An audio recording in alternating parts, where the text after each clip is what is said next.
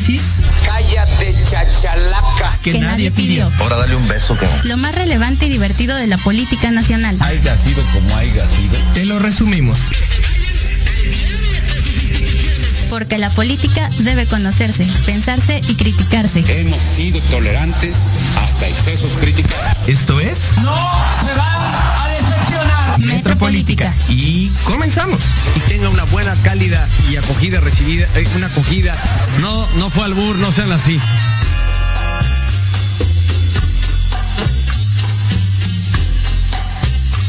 de marchitar ese toque sensual y esa fuerza volcánica de su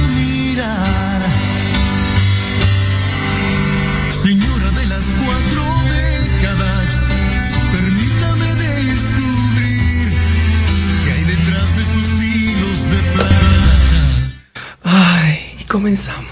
Bienvenidos. ah, es que a mí me pone muy feliz Ricardo Arjona. Disculpe usted, eh, señora bonita que nos ve desde casa, usted logra entenderme. Bienvenidos, esto es Metropolítica, el programa al que se le espantan los estornudos y se siente horrible. Estamos muy contentos de saludarlos una vez más, como siempre saludándolos desde la base de la pirámide, para en esta ocasión hablar de todo lo que se nos ocurra, de todo, porque están pasando muchísimas cosas en el escenario político, en la discusión política pública nacional. Eh, entonces, si nos en- enfocábamos en solamente uno, dos o tres temas, pues sentíamos que se iban a dejar muchas cosas de lado, entonces eh, va a ser un programa, eh, espero yo, que muy nutrido y para esto cuento como cada semana con mi hermana Churri Jimena Roche. ¿Cómo estás? Bien. ¿Otro estornudo? Otro estornudo. Otro estornudo. Por si se preguntaban, a mí es a la que se le espantan casi todas las cosas, entre ellas los estornudos. Eh, Muy buenas noches a todas y a todos. Como siempre es un gusto estar como todas las ma- noches de los martes con, con ustedes. Y pues contenta de que no tenemos un tema en específico porque en realidad ya estoy harta de seguir la misma línea todos los martes. Así que es más padre cuando se improvisa y pues qué mejor con nuestro amigo Uciel. Pues Uciel, bienvenido para hablar de todo lo que se nos ocurra. Muchas gracias una vez más, gracias por el espacio, un, un gusto estar aquí y pues a ver cómo nos va esta vez. ya eh, espero que puedan ver eh, bastante seguido a nuestro querido amigo Uciel Medina, eh, un integrante ya querido de Metropolítica. Gracias por estar aquí, Uciel, eh, como siempre. Eh, saludos a eh, señora Jim- eh, Jimena, señora. Señora Jiménez. Señora Jimena, por eso pusiste la canción, ¿verdad? O sea, no, iba no, con dedicatoria no, para mí, ya, ya, ya no, medio mundo me dice señora, no, no, no, Saludos a mi bella madre. Eh, ya todos los programas vamos a empezar con Ricardo Arjona y me vale me vale madre que él es el dios poeta matemático, por si no lo sabían. Eh, comencemos hablando, pues, en primer lugar, eh, eh, me gustaría empezar con estas declaraciones de nuestro querido presidente, a quien mandamos un beso hasta allá, este, no sé si esté en Nayarit ahorita o en Palacio Nacional, eh, pero sobre estas declaraciones que ha eh, esbozado ah, acerca de la Universidad Nacional Autónoma de México, parece que le está causando mucho escosor eh, la UNAM. Em, y que obviamente tiene aristas. No todo lo que dice está mal, no todo lo que dice está bien, pero obviamente como todo lo que dice nuestro presidente, pues se tiene, se tiende a llevar hasta el extremo. Em, Uciel, ¿qué opinión te merecen estas declaraciones eh, al respecto de que la UNAM se ha eh, individualizado y que ya es una institución prácticamente neoliberal? Pues no tanto que sea una institución neoliberal, pero sí se ha metido en el liberalismo. Eh, vamos, si nos remontamos un poco a lo que fue la lucha de la huelga del 99, Sí. pues justamente fue eso, un rechazo al modelo neoliberal, y sí era abiertamente neoliberal. Eh, y bueno, han, han a la fecha eh, persistido algunas figuras que tienen que ver justamente con ese modelo.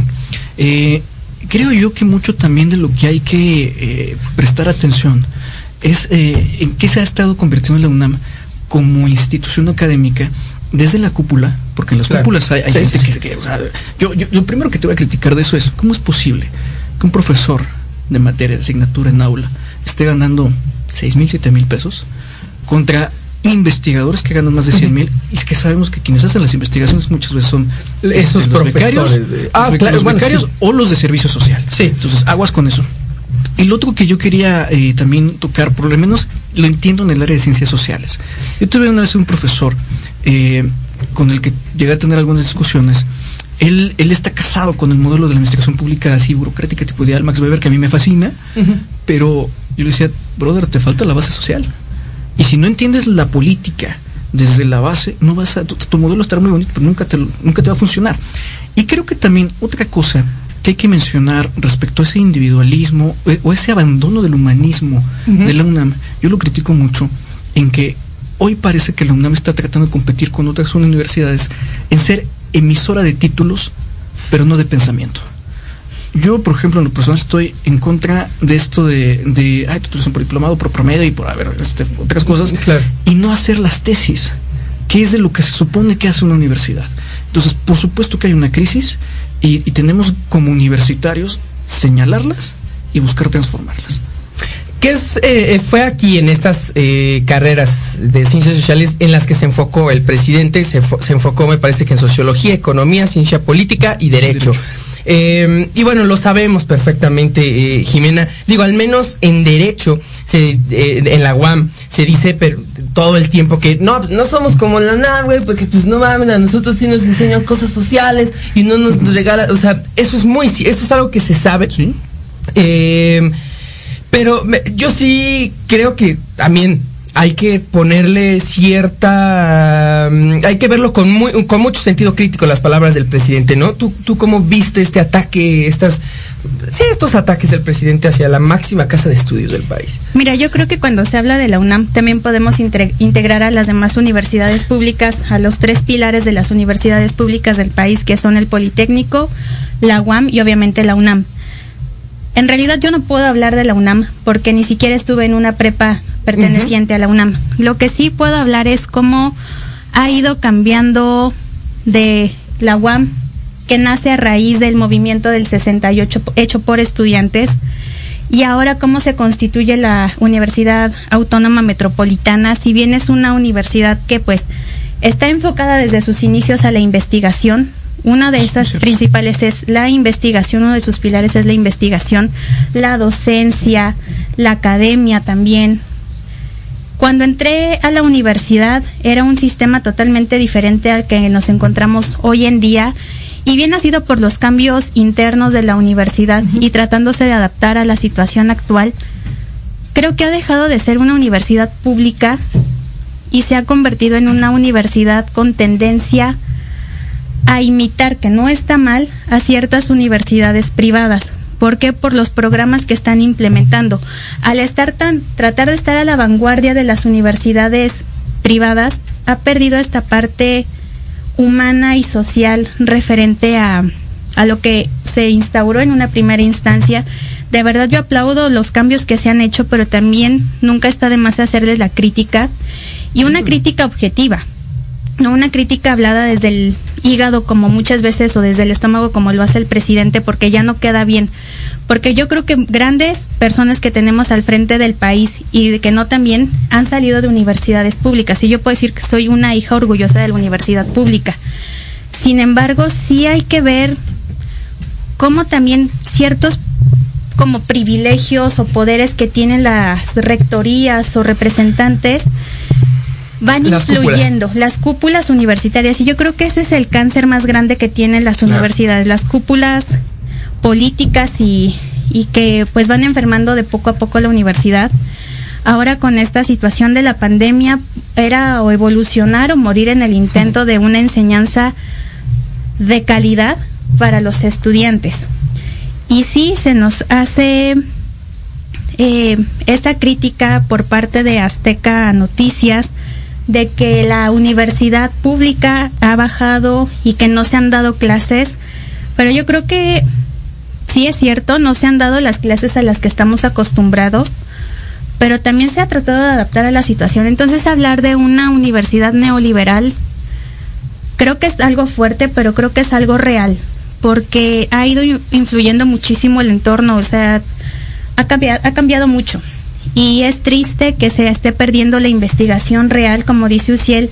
Muchas investigaciones se hacen gracias a los asistentes, a estos integrantes que forman parte de estos proyectos de investigación en la UAM. Hay un, una comisión encargada de evaluar los proyectos de investigación y pocas veces se les cuestiona a los profesores o profesoras que quieren continuar con estos proyectos de investigación. Pocos son realmente los que se enfocan en la investigación. Únicamente los demás quieren su beca del CONACYT.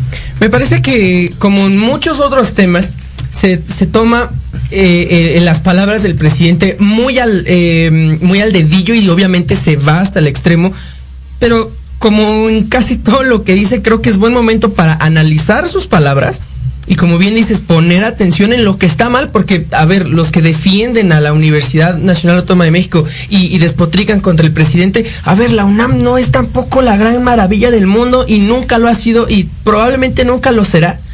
Pero entonces hay que fijarnos en dónde estamos fallando, en qué están fallando, cómo tienen secuestrado, como dices, estas cúpulas a la educación pública en nuestro país pero tampoco de ahí a decir que, que, que, que se ha neoliberalizado y que eh, es completamente individualista, yo creo que no, me parece que todavía hay libertad de cátedra en muchas este, escuelas de la UNAM.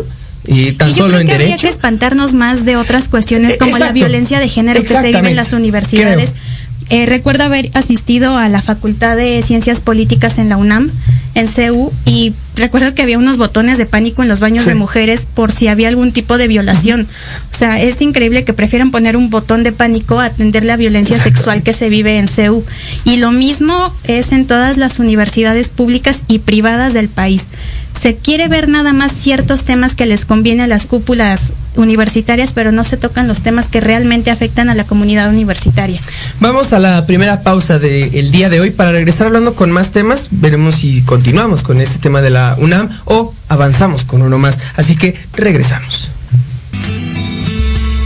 El problema no es tu ausencia. El problema es que te espero. El problema no es problema. A mí no me gusta Arjona. Ay, lo siento, bebé. La verdad es que eres de las pocas. Así me gusta. No todo. El no problema, todo. el problema no es este que, digas. guste o El problema no es que digas, el problema es lo que calles. Es que, ¿qué tengo ahí? No sé, Ah, guácala. un chupetón. Este, Ah, no, continu- corriente. Ay, Dios, no. Continuamos el bonito programa del día de hoy, chicos, chicas. Em, hablando ahora sobre el esta- est- estos dichos también de nuestro querido presidente, eh, ya hace unos varios meses le habían puesto en la mañanera los datos de cuántas eh, niñas eran obligadas, forzadas en el estado de Guerrero a eh, contraer matrimonio, eh, obviamente con, eh, con señores, con hombres mayores de edad. Eh, y desde ese momento nuestro presidente dijo que pues estas actitudes de la trata de personas eh, se daban no solamente en grupo, en perdón, en, en grupos indígenas, en pueblos indígenas, sino que también existían las clases más altas. Entonces que no se tenía que satanizar a estas comunidades porque esto también ocurría en, en, otros lugares, ¿no? Eh, lo cual pues yo no veo dónde está la solución, ¿no? Yo creo que ahí lo que está haciendo o lo que hizo fue decir que el problema es mayor de lo que se de lo que estaba de lo que se estaba planteando, ¿no? No solamente existe en Guerrero, sino que existe en eh, Lomas de Chapultepec, por ejemplo. Eh, y últimamente se les se le ha vuelto a plantear este esta problemática y otra vez el presidente ha salido a decir que pues no son tantos, eh, no son tantos eh, estas estas situaciones no ocurren con tanta con, no ocurren tanto y otra vez está por lo tanto minimi- minimizando el problema. Jimena, pues, sé que esto es pues un problema bastante sensible. ¿Qué opinión te merece estas declaraciones? Pues mira, si bien es cierto que hay usos y costumbres en pueblos indígenas, así como no solo en pueblos indígenas, creo que son correctos mientras no atenten contra los derechos humanos. Como cualquier otro Es correcto. Y pues para lo que a mí concierne, el matrimonio infantil es un tema que atenta contra los derechos humanos de niñas y niños. Entonces, pues ojalá se legisle y se atienda estos decretos que están haciendo porque pues si bien están en discusión justamente ahorita en el Senado de la República, pues únicamente se quedan en la discusión y no se pone algún alguna reforma a los artículos correspondientes. Sin embargo, creo que es muy lastimoso que el presidente siga invisibilizando estos temas porque sus palabras son fuertes y sus palabras pesan mucho porque hay gente que lo sigue, hay gente que lo escucha y si el presidente dice que es normal, van a Claro. seguir tomándolo como normal, como algo normal. Pero yo siempre digo que algo sea normal no significa que sea correcto. Entonces, pues este tema de matrimonio infantil es un tema bastante complicado porque obviamente son usos y costumbres de mucho tiempo y a lo mejor lo ven normal, pero no es normal que casen a una niña de 11 años con un señor de 40. Para empezar, eso es pederastia. Eso es un delito. Entonces, pues que no se escuden en los usos y costumbres para ver que o para no ver que se está cometiendo varios delitos.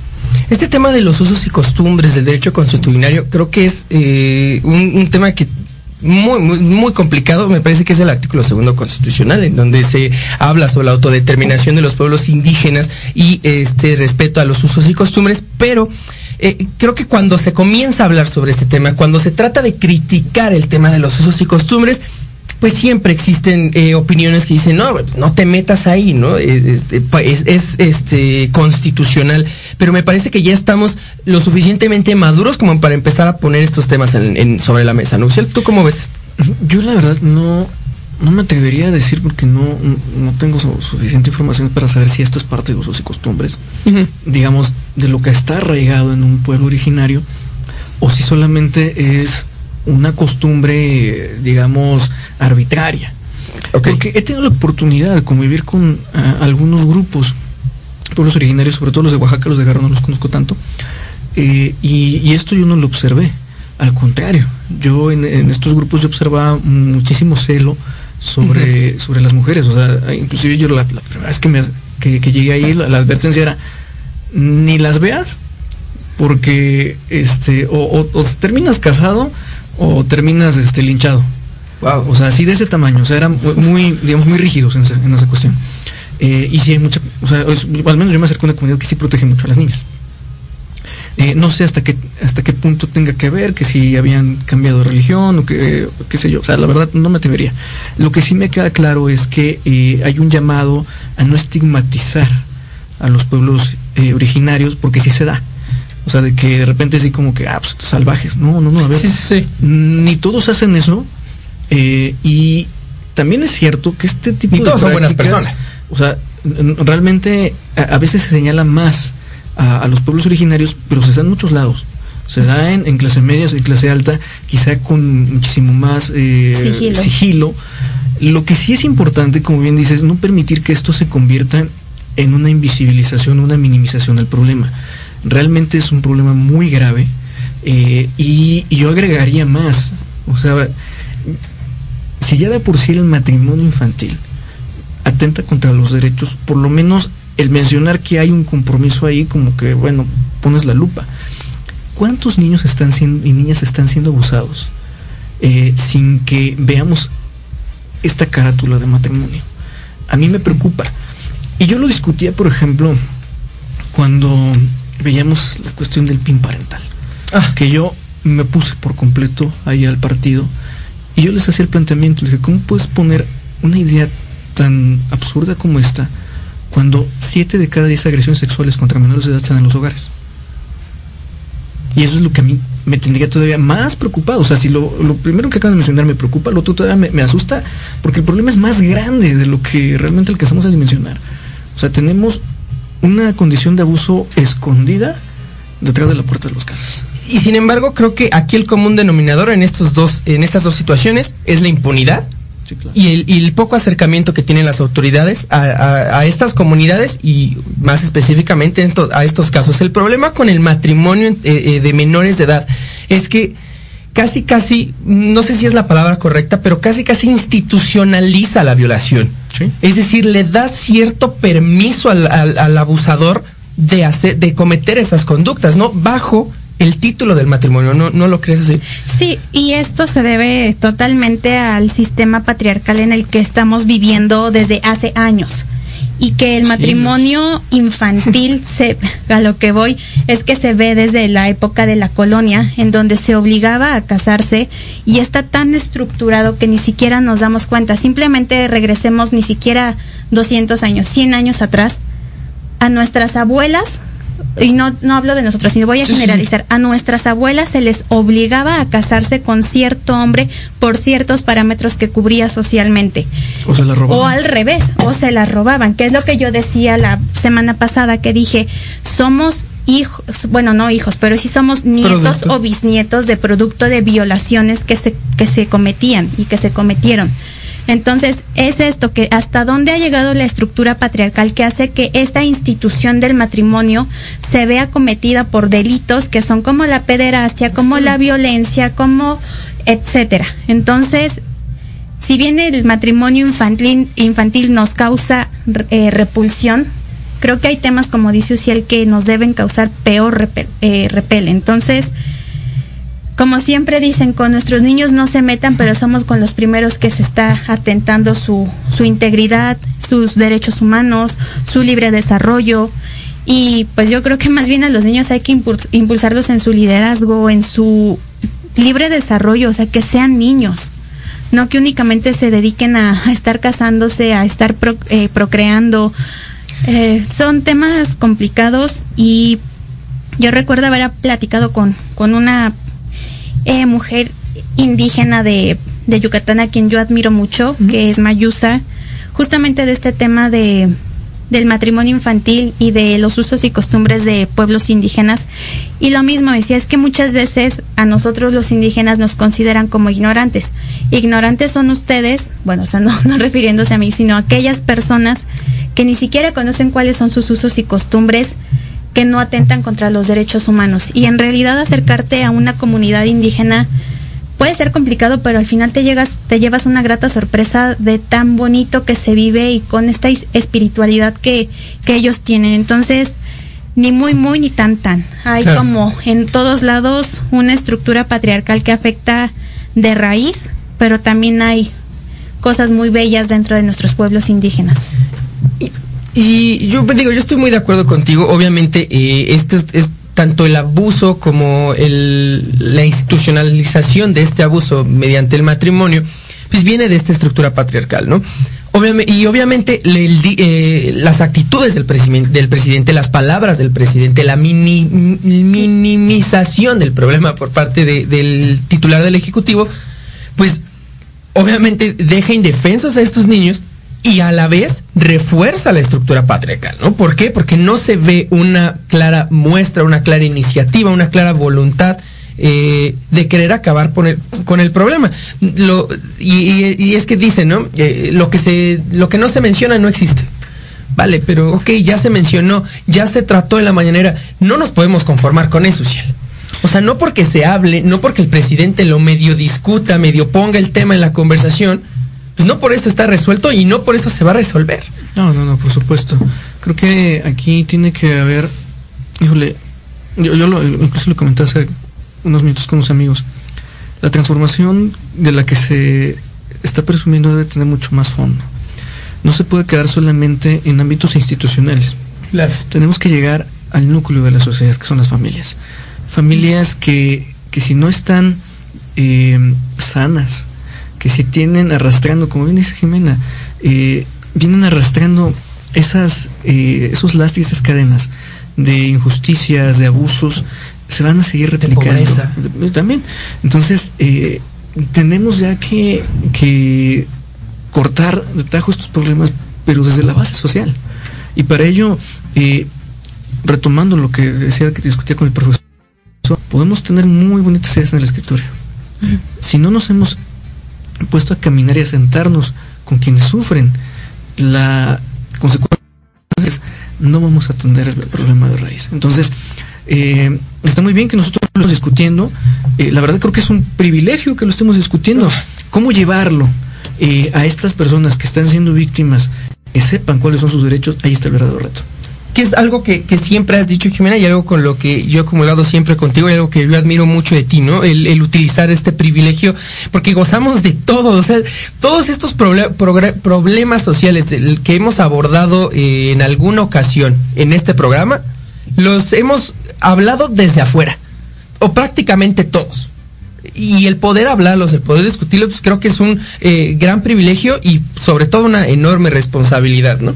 Sí, es correcto. ¿Y qué vamos a hacer con este privilegio? Exacto. Si bien empezamos Claro. informando y platicando de ello, y obviamente siendo sumamente respetuosos con estos temas, ¿qué es lo que vamos a hacer? Afortunadamente, a lo mejor algunos de nosotros tenemos algún contacto que nos ayude a, a generar algún tipo de propuesta o acercarnos a ciertos ámbitos.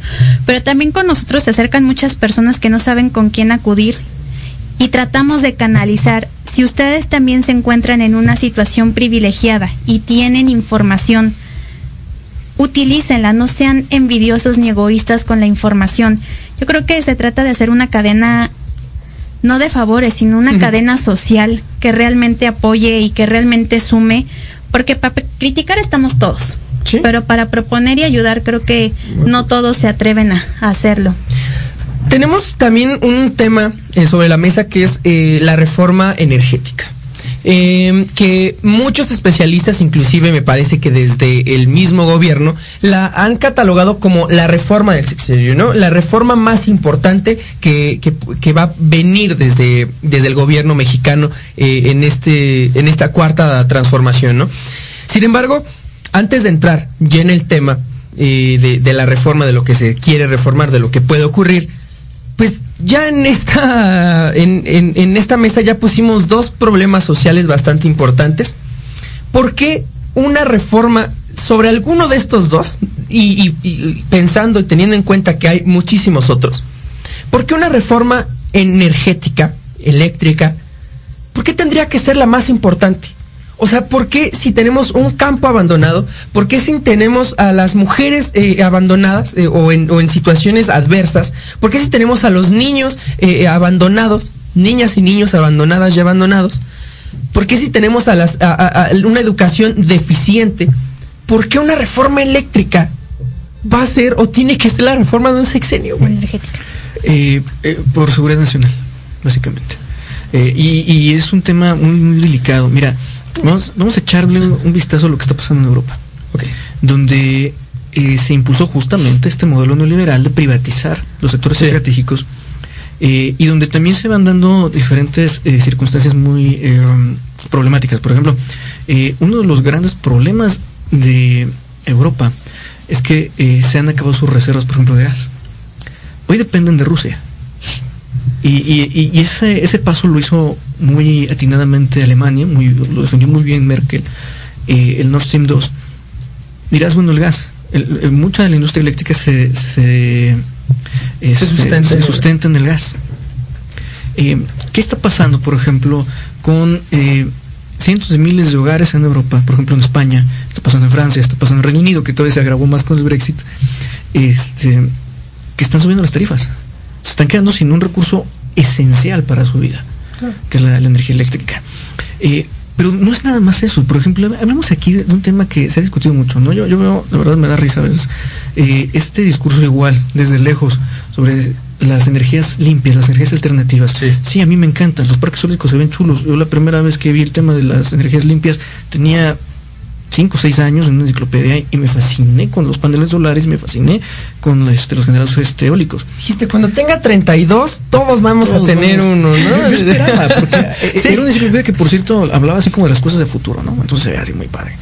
Lo que no se nos ha dicho, por ejemplo, eh, lo que cuesta eh, las intermitencias, que es, a mí se me hace de risa que si hablamos de un libre mercado, como lo quieren plantear, donde CFE entra a la competencia, CFE tenga que estar subsidiando las intermitencias de estas eh, eh, plantas generadoras, pero tampoco se ha, ahorita mencionas el tema del campo que está abandonado, pocos hablan de cómo eh, el poner los parques eólicos Eólicos. o los que esos son quizás los menos este, agravantes o, o los parques fotovoltaicos eh, cómo desplazan también al campesinado o cómo pueden hacer que se muevan y se expanda la frontera agrícola siendo por ejemplo la agricultura uno de los principales generadores de este, de este cambio climático y generadores de, este, de, de problemas ecológicos.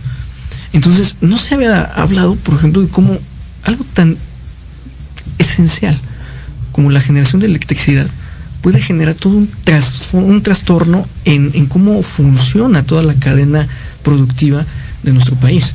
Y eso obviamente también va a afectar a los más necesitados. Entonces sí es necesaria una reconfiguración, que por cierto tampoco se habla, eh, dicen que monopolios, no, el 54%, no hay ningún monopolio, pero sí es muy necesaria que haya una reforma de este calado, porque de eso puede depender la seguridad del país. Eh, obviamente es importante, y, y, y, más considerando todo lo que está considerando el Ejecutivo al mandar esta, esta iniciativa, me parece que es, si bien habrá cosas en las que no me, no me gustan, que creo que, creo que eh, abordan muchísimas cosas que son muy importantes. Sin embargo, Jimena, también tú la podrías catalogar como la más importante, es decir, no hay temas más importantes. Creo que decir que un tema es más importante que otro sería pecar de soberbio, de, viniendo de quien sea. Uh -huh. Entonces, yo creo que por eso, y ahora sí mm, no estoy de acuerdo con la crítica que se le hace a la reforma energética, porque creo que critican únicamente desde lo que les conviene a la oposición, y espero que no me estén escuchando.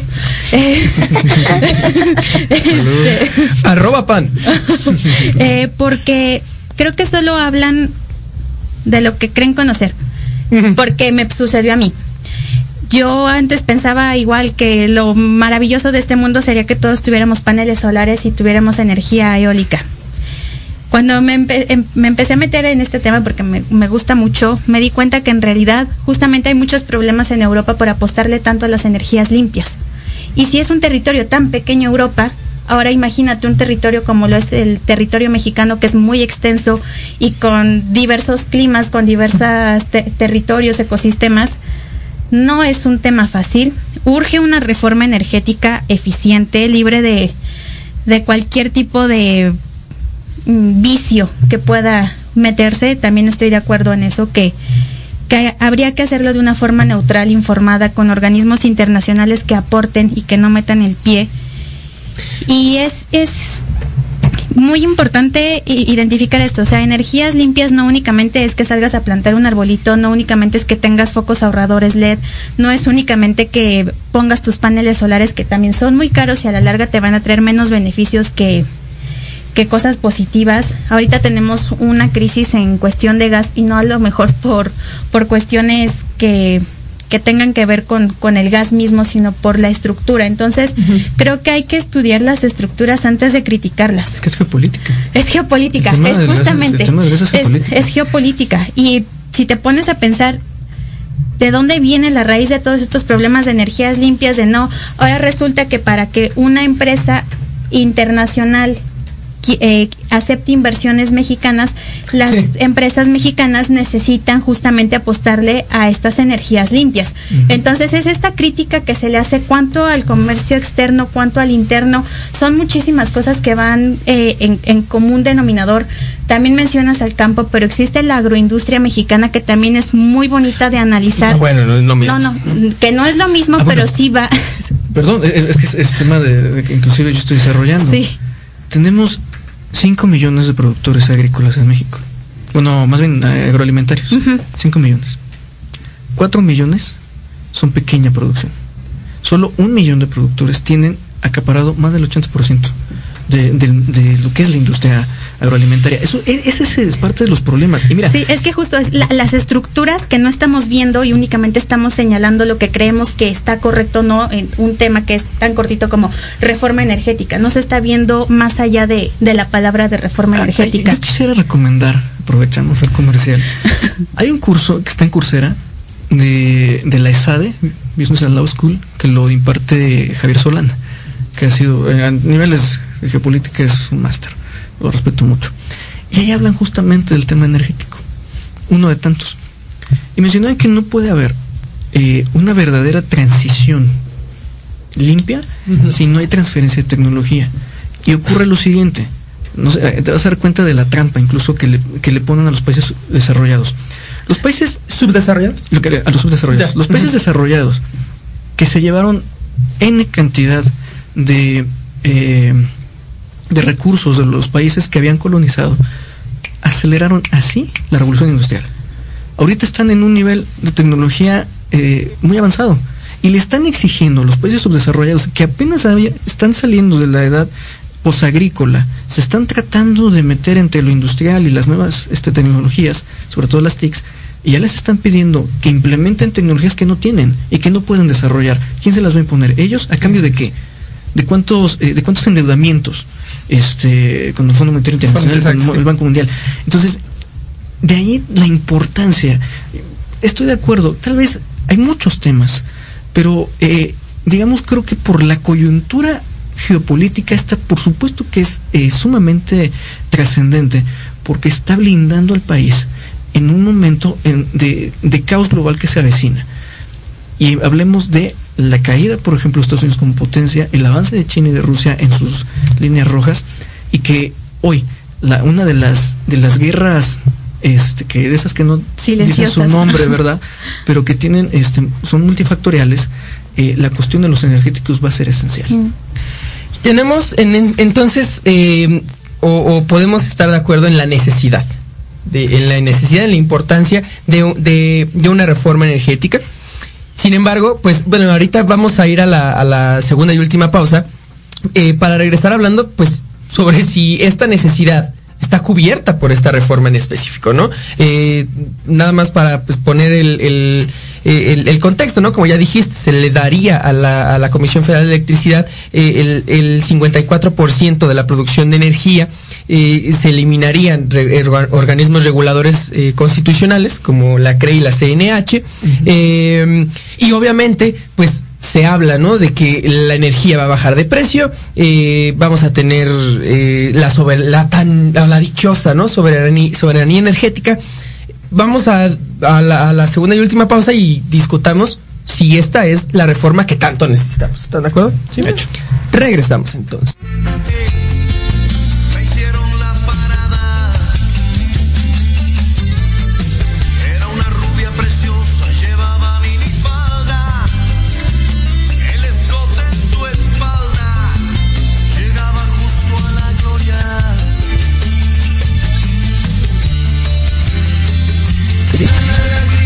Negra rodaba en su mejilla. Ay, santo Eh, regresemos, eh, chicas, chicos, para hablar ya sobre esta reforma energética. Ya establecimos la importancia. Gracias, Lupita, otra vez. Gracias. Nada más no, no me lo pongas tan seguido porque de repente.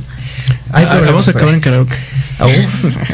Este, nos vamos de aquí a otro lugar, este, a la zona roja. Ándale. Este, ya establecimos en esta, en esta mesa la necesidad, la urgencia de una reforma energética. Sin embargo, pues la que está sobre la mesa, la que se está por discutir, pues hay toda una serie de, eh, de pros y de contras, muchísimos análisis, algunos más acertados que otros, tal vez. Em, pero, pues, la, la pregunta es esa, ¿no? Esa mm, reforma que tanto necesitamos es esta que nos están presentando, eh, según eh, eh, esta reforma. Lo que se trata es de rescatar y fortalecer a la CFE, garantizando la seguridad energética del país y garantizar también a todas las mexicanas, todos los mexicanos, un mejor costo en esta energía. Como ya dije, eh, se le entregaría el 54% de la producción energética a la, Comisión Federal de Electricidad, se eliminarían or- organismos reguladores y algo muy importante que, que no establecí en, la, en el bloque pasado es eh, la participación del Estado, la, un- la participación única del Estado en la explotación del litio, que también es muy importante. Esto aquí, ya con este tema, ya comienzo a ver lo que decías de la, de la geopolítica, ya un poquito, se ve un poquito más claro. Eh, pero bueno, respondiendo a la pregunta, Ociel, ¿es esta la reforma que necesitamos? Yo creo que sí. A- así como lo dijo el presidente, eh, eh, sin moverle una coma. Bueno, tendría que estar naturalmente expuesta a discusión, Creo que sí, ¿no? ¿no? Creo que eh, siempre tiene que prevalecer la dialéctica. Eh, Sí. A mí me gusta esta reforma, pero bueno, también es bienvenido el debate y eh, hacer sus adiciones o sus sustracciones en caso de que sea necesaria. Eh, por supuesto, creo que a quien más se le debe de escuchar en estos momentos es a, sobre todo a los que conocen el mercado energético en México, a los que han estado eh, dentro de CFE, o, perdón, o lo que fue este, eh, en su momento Luz y Fuerza del Centro, eh, que conocen un poquito más eh, las entrañas de... Creo que algo que mencionaron que era muy importante es, sí apostar a energías limpias, como lo puede ser la energía a través de las hidroeléctricas, que se dejaron caer. Yo recuerdo todavía haber visitado, ya eran los vestigios en Chignahuapan, pueblito de mamá, saludos a Chignahuapan, pueblito querido, donde estaba en Quetzalapa, una hidroeléctrica, estaba la de Necaxa. Eh, y, y- qué pasó con ellas? no Eso, o sea, a ver, el agua nunca para, a diferencia del viento que puede bajar, o que el sol que eh, eh, tenemos 12 horas sin verlo ah, como debe de ser, este, pues, qué bonito sería retomar las, las hidroeléctricas. Algunos países que han logrado tratar de encontrar un equilibrio también apuestan a la energía nuclear y, y obviamente tienen su backup con este con las de carbón y las de gas. Entonces creo que lo que tenemos que hacer es sí diversificar, pero tener un fuerte backup. Hay un problema ahí. Eh, nosotros no somos tampoco una potencia en el gas. Entonces sí dependemos un poquito más del exterior. Y la cuestión del litio es importante. Muy, muy importante. A ver, yo lo platicé hace algún tiempo. Eh, no, no, ni me acuerdo dónde lo, lo, lo planteé. Ah, en un, de hecho fue en, en un foro. Este, a ver, ¿cómo es posible que México, siendo una potencia en la exportación, por ejemplo, de televisores, no seamos productores de televisores? O quienes, de otro lado, y que siempre me hagan oportunidades de identificar de quiénes son los que me dan risa, que hablan de este de, de estas energías renovables, que andan solitos en su coche gastando gasolina. Y bueno, a ver, ¿por qué no fabricamos coches eléctricos? Ahí tenemos el litio. Eh, ahora también hay que decir, la fabricación de coches eléctricos tampoco es tan amigable con el ambiente. Pero bueno, queremos ir para allá, ok, adelante. Sí es importante que eh, ahora que el, que el mundo se vuelca hacia los gadgets, eh, tengamos un poquito más de, de, inteligencia a la hora de administrar nuestros recursos y que no se los lleven nada más sin dejar algo en nuestro país. Y si nosotros, que lo veo complicado, podemos ser los generadores de nuevas tecnologías, pues bienvenido sea.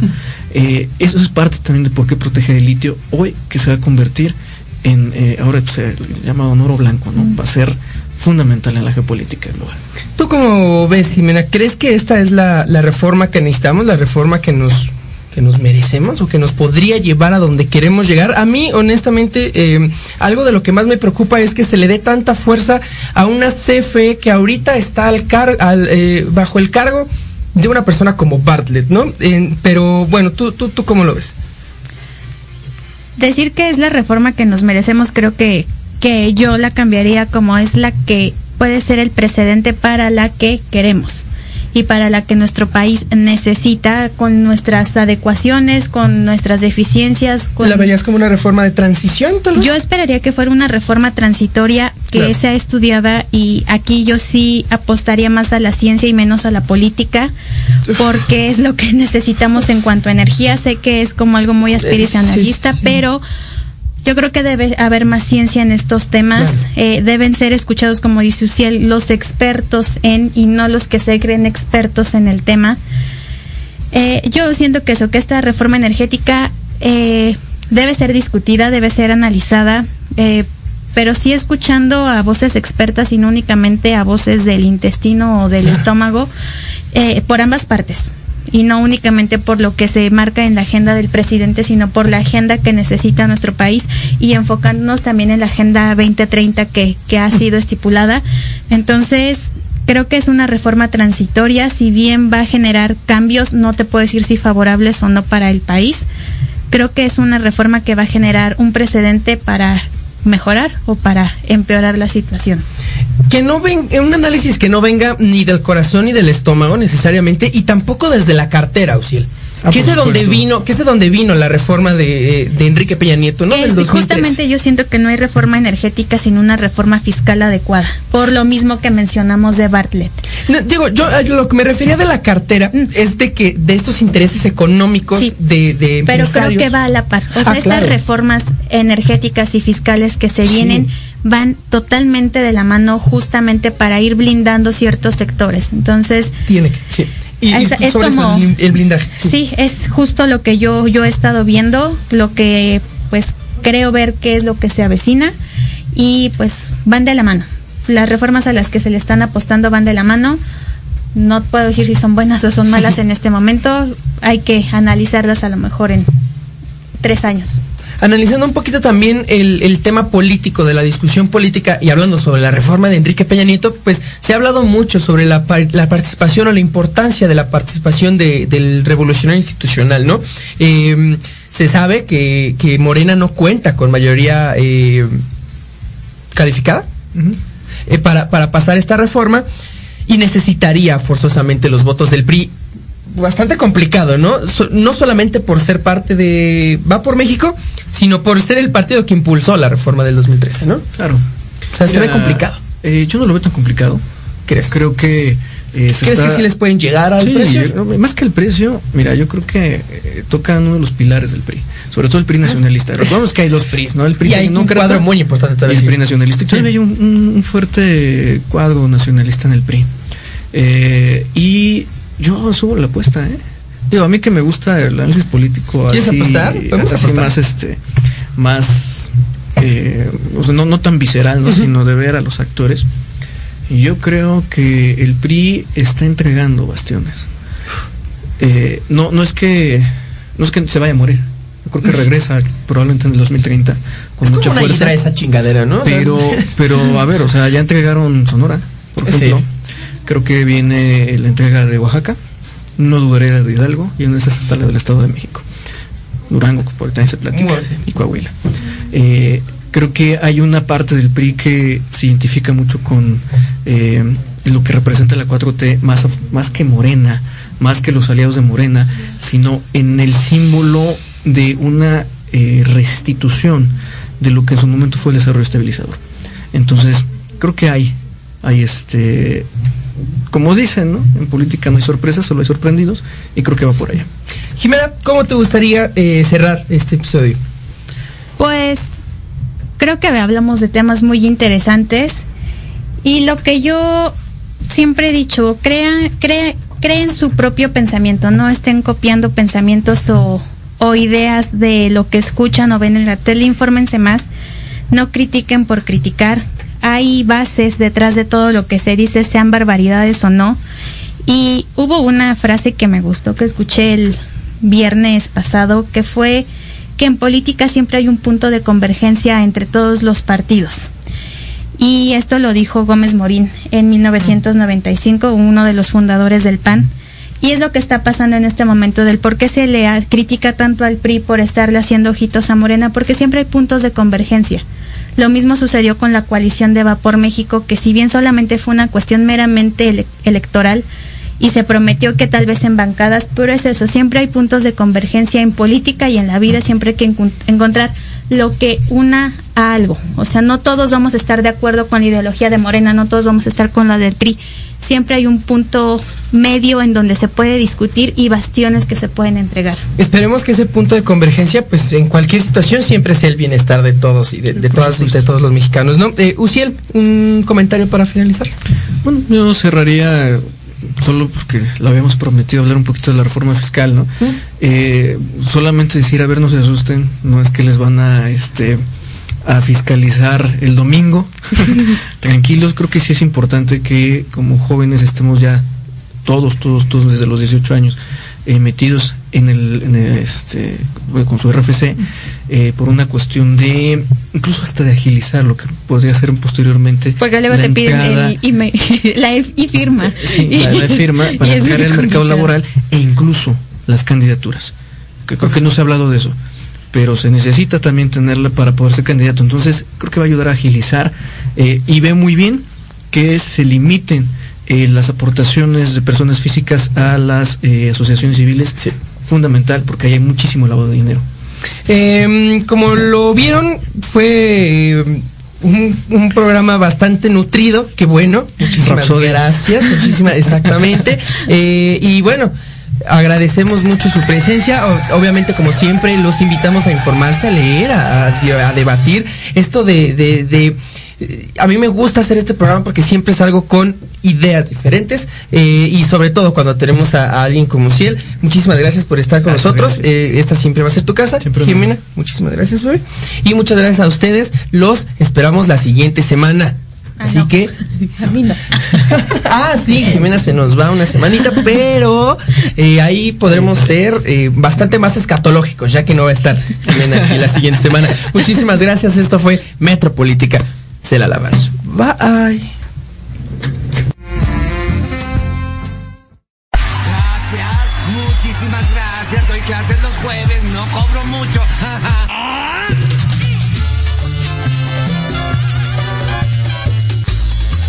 lo acabaron todo? Hasta aquí ha llegado Metropolítica. No, no fue albur, no sean así. El análisis Que nadie pidió. Ya sé que no aplaudo. Nos escuchamos la próxima semana en punto de las 8 de la noche. Solo aquí En Proyecto Radio MX, con sentido social. Se acabaron los privilegios.